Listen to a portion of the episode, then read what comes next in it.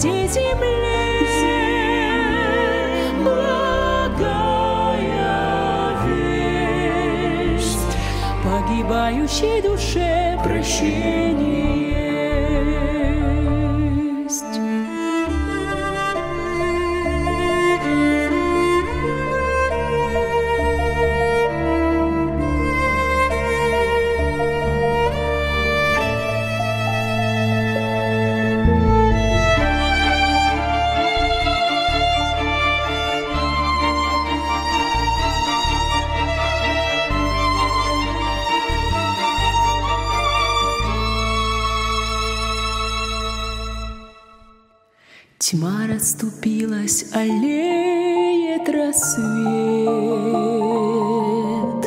Небо светлеет, играя зорницы. Воздух прозрачен и сладок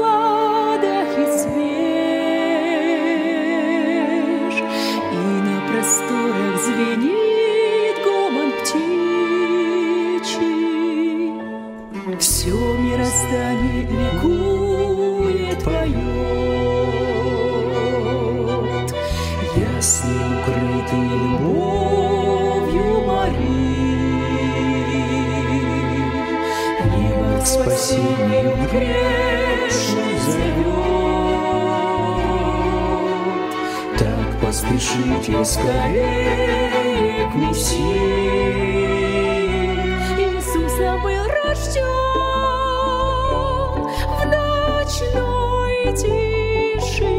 чтобы каждый был спасен и вечно жил и звучит по всей земле.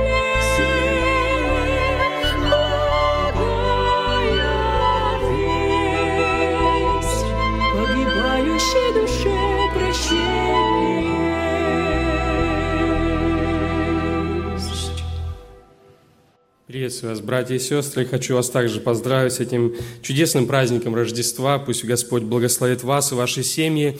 А, и вы садитесь, пожалуйста. Я буду читать из а, Псалма 90, первые два стиха, а также 14 по 16 стих. Вы извините меня, мой голос немножко я приболел, но желаю поделиться тем, что я верю, Господь побуждает мне сегодня сказать живущий под кровом Всевышнего, под сенью всемогущего покоится. Говорит Господу, прибежище мое и защита моя, Бог мой, на которого я уповаю. И 14 стих. За то, что Он возлюбил меня, избавлю Его, защищу Его, потому что Он познал имя Мое. Воззовет ко мне и услышу Его, с Ним я в скорби, избавлю Его и прославлю Его, долготою дней насыщу Его и явлю Ему спасение Мое а также Луки, 2 глава, с 29 стиха молитву старца Симеона. «Ныне отпускаешь раба твоего, владыка, по слову твоему с миром, ибо видели очи мои спасение твое, которое ты уготовил пред лицом всех народов, свет просвещения язычников и славу народа твоего, Израиля». У меня есть побуждение сегодня вникнуть в один серьезный вопрос. Кому является Бог? Кому является Бог? Три недели тому назад Господь подарил мне встречу с одним человеком, и в день нашей встречи врачи передали этому пожилому человеку что у него неизлечимый диагноз, что они ему ничем не могут помочь. Кажется, в наше время медицины, а, продвижения различных, есть моменты, когда врачи говорят, мы вам не можем помочь. Конечно, никто из людей не хочет такое слышать. Я, прежде чем как войти в комнату и встретиться с этим человеком, приготовился к тому, что у этого человека, наверное, будет страх, паника, может быть переживания, может даже слезы, и нужно к этому быть готовым. Но когда я вошел, то этот человек мне прежде всего спросил, как у меня дела и как я себя чувствую. Я с удивлением на него посмотрел, я увидел, что на лице его мир, покой, хотя он был подключен к аппаратам. Я понял сразу, что передо мной глубоко верующий в Бога человек – мне сразу захотелось узнать, откуда сила приходит в трудный момент, когда тебе говорят, что тебе осталось немного жить, недолго, готовься. Откуда приходит сила иметь мир, иметь покой в сердце, быть свидетельством для окружающих людей? Я видел, как один соработник мой, который такой очерствелый в своем сердце, но я знаю, что Бог с ним работает – как он, который более холоднокровно относится ко всем людям, более расположен был к этому человеку, потому что он увидел в нем силу, силу духа.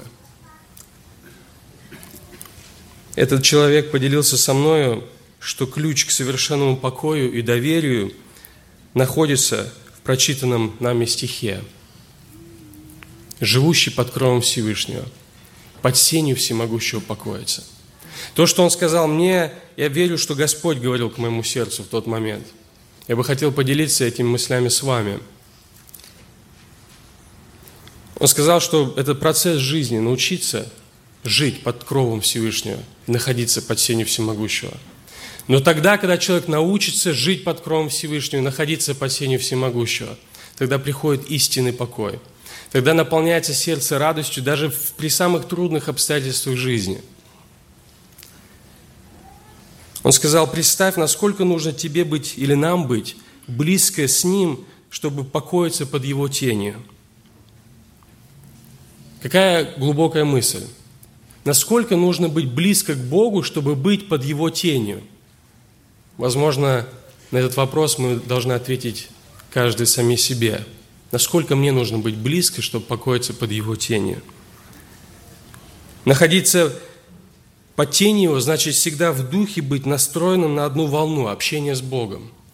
Это можно делать и в работе, это можно делать, когда мы делаем в школе, когда уроки заполняем. Всегда мы можем быть на, на этой волне общения с Богом. И это и есть находиться под Его покровом, находиться в общении с Ним постоянно.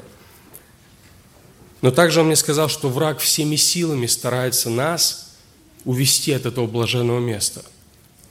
И самый сильный самое сильное орудие – это страх. Потому что когда мы боимся, мы не можем доверять. Когда мы принимаем какие-то сомнительные мысли о дьяволе, мы не можем покоиться под его крыльями.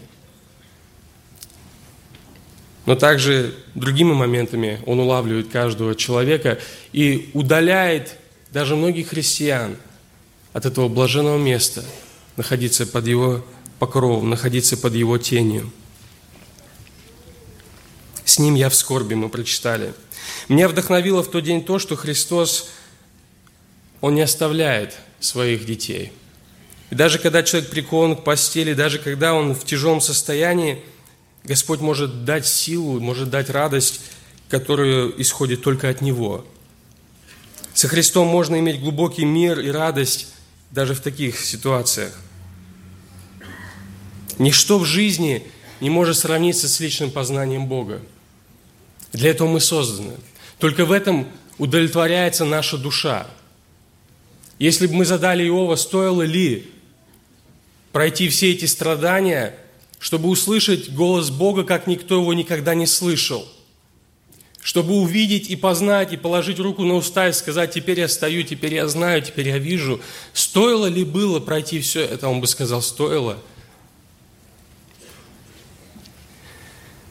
Есть разные мысли – Некоторые хотят проскользнуть в жизни и не испытать никаких переживаний и трудностей, но есть другая мысль, которая часто повествует нам Слово Божие, что в этих трудностях Господь хочет проявить себя нам. И что через эти трудности Он хочет, чтобы Христа увидели другие в нас. Но что удивительно, что тот человек, который находится под кровом Всевышнего, под тенью Всемогущего, ему дано уникальное обетование – и мы это обетование читаем в 16 стихе. «Долготою дней насыщу его и явлю ему спасение мое». Я бы хотел просто задать вопрос, кем является это спасение? Братья и сестры, ни в ком ином нету спасения, как только в Иисусе Христе. я уверен, что этот стих говорит о том, что Христос есть спасение – тот, кто находится под кровом Всевышнего, под тенью Всемогущего, тому Бог Отец являет Сына Своего. Он являет ему спасение свое. И держась за это спасение, человек может иметь мир, покой, может иметь настоящую жизнь. И вот мы видим, старец Симеон держит на руках младенца и говорит, «Ныне отпускаешь раба твоего, владыка, по слову твоему с миром, ибо видели очи мои спасение Твое, которое Ты уготовил при лицом всех народов, свет просвещения язычников и славу народа Твоего Израиля». Симеон бы не держал младенца Христа. Он бы не видел Господа, если бы он не научился ходить перед Богом в своей жизни. Если бы он не научился двигаться Духом Святым и слышать голос Духа, когда он побуждал его пойти в храм – когда он ему передал, Духом Святым Господь передал, что ты не умрешь, пока не увидишь младенца Христа, Спасителя. Если бы он не жаждал встречи с Богом и не чаял этого момента, он бы никогда не держал младенца Иисуса на своих руках. Он бы не сказал эти слова, ибо видели очи мои спасение Твое. Тот, кто живет под кровом Всевышнего, под тенью Всемогущего, тот имеет это обетование – что Господь по-новому и по-новому будет открывать своего Сына каждый день, и через это будет давать силу побеждать все моменты в жизни, которые стоят перед нами.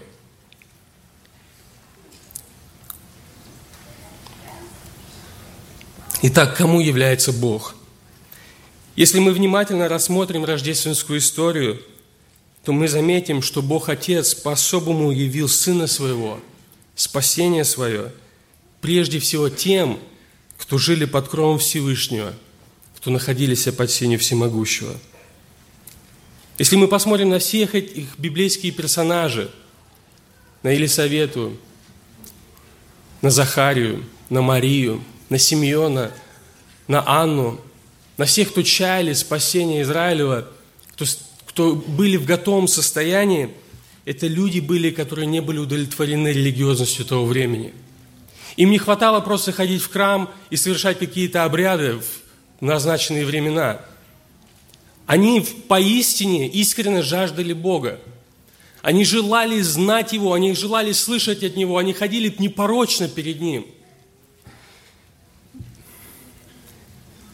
Я не так часто захожу в магазины, но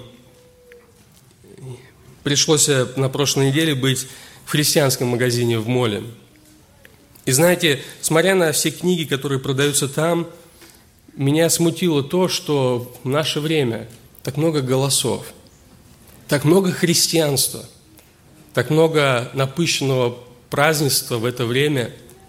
Но мне задался вопрос такой внутренний, а где истинные христиане? А где люди, которых не слова только, но жизнь свидетельствует о том, что они ходят лично с Богом, они знают Бога. Они находятся под этим покровом, находятся в этой тени всемогущего. Где те люди, которых жизнь является их свидетельством? Что они все цело преданы Богу и доверяют Ему во всем? Где те, кто ищет Его с раннего утра и укрываются в Его тени?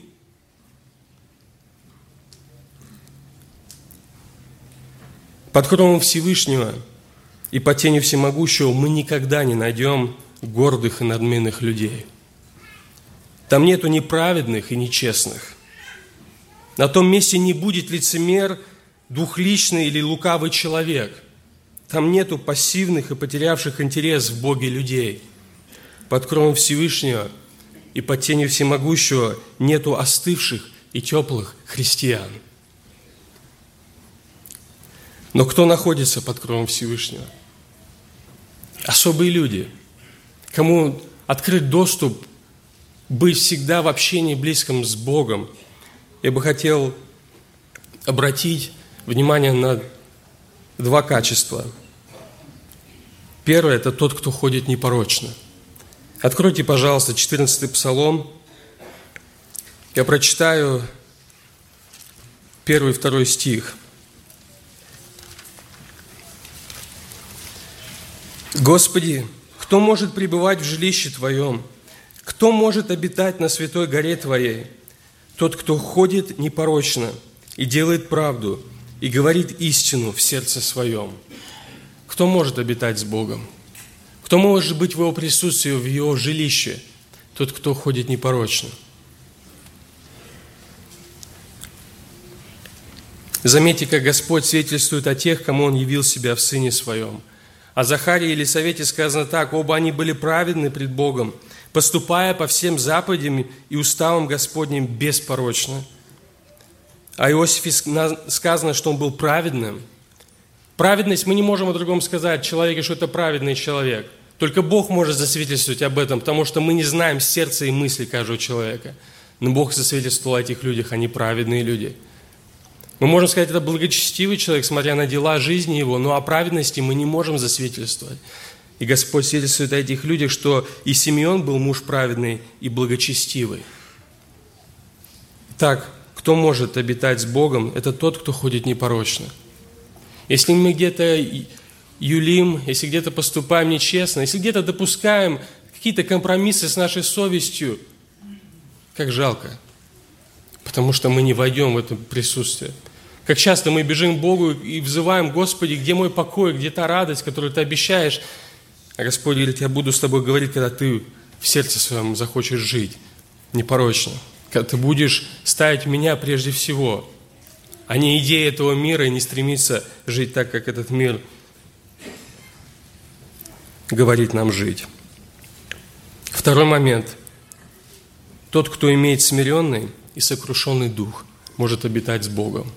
Я бы хотел прочитать очень глубокий такой стих, слова самого Господа нашего. Исайя, 57 глава, 15 стих. «Ибо так говорит высокий, превознесенный, вечно живущий, святой имя Его. Я живу на высоте небес и во святилище, и также с сокрушенными и смиренными духом, чтобы оживлять дух смиренных и оживлять сердца сокрушенных». Господь говорит, я живу на высоте небес, но я также живу с тем, кто смирен в своем сердце, кто сокрушен в своем духе. Я живу с такими людьми. Итак, кто может быть под кровом Всевышнего, по тени Всемогущего? Тот, кто имеет смирение, имеет сокрушенный дух.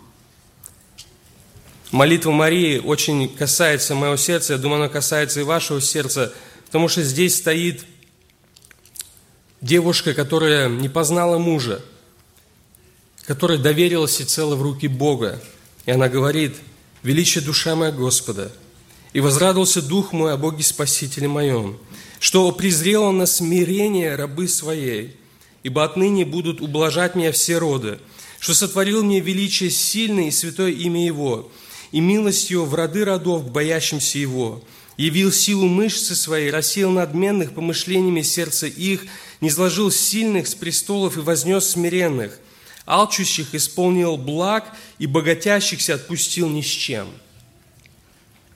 Когда пришел Творец всей Вселенной в этот мир, то богатые, напыщенные, гордые люди ушли ни с чем. Они не поняли, не вразумились, не получили никакого благословения от прихода Христа.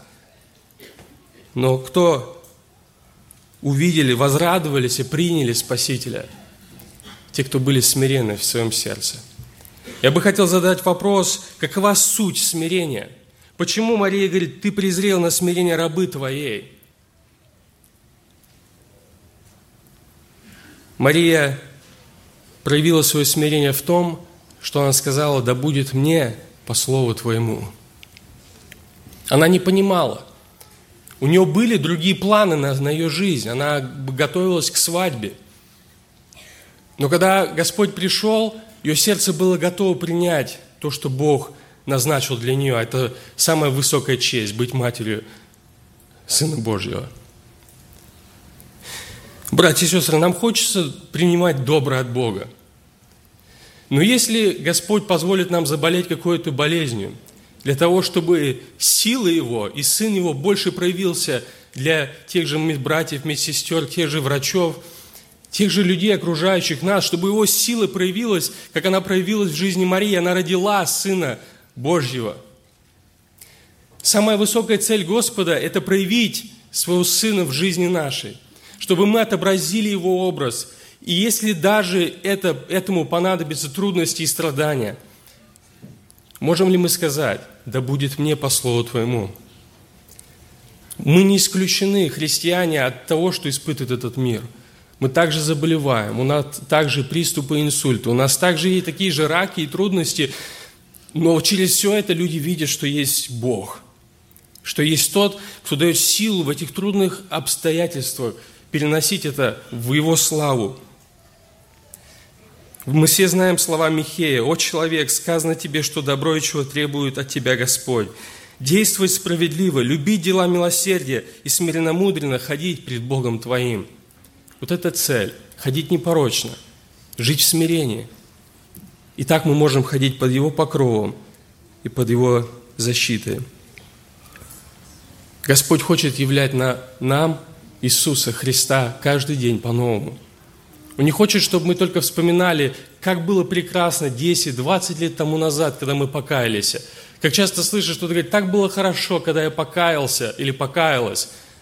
Господь хочет, чтобы я сегодня говорил, как хорошо, что Он со мною, что Он делает в моей жизни, чему Он меня учит, чем я могу поделиться с другими людьми. Господь хочет такие иметь доверительные, близкие отношения с нами. Апостол Павел от всего отказался, чтобы достичь, познать и приобрести Христа – потому что он увидел ценность в Иисусе. Сегодня уже зачитался этот стих, я уже подхожу к концу. Евреям 9 глава 28 стих нам говорит, что Христос во второй раз явится не для очищения греха, а для ожидающих Его во спасение. Итак, мое желание сказать сегодня, что истинное состояние ожидания Бога – это находиться под кровом Всевышнего и под тенью Всемогущего. Те люди будут готовы встретиться с Ним – как был готов Симеон, как была готова Мария, Елизавета и Захария, Иоанна и все остальные, те, кто находились в близком отношении с Господом, тем, кому было дело до того, чтобы всегда прислушиваться к голосу Господа и поступать по Его воле. Итак, кому является Бог? Бог является тем, кто ходит в непорочности, со смирением и живут в присутствии Бога. Я просто хотел задать вопрос, где живешь ты? Где живу я? Где живут мои мысли? Чем наполнена моя внутренность? Пусть Дух Святой сейчас проследит каждое сердце и по нужде каждого коснется и по-новому принесет эту радость Рождества и готовность встречи с Ним. Аминь.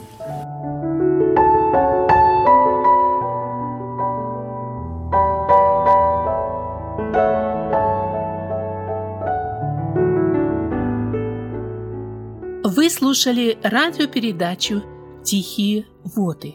Радио Зегенсвелле, «Волна благословения», город Детмал, Германия. Дорогие радиослушатели, мы желаем вам Божьих благословений. слушать радио, познавать Бога.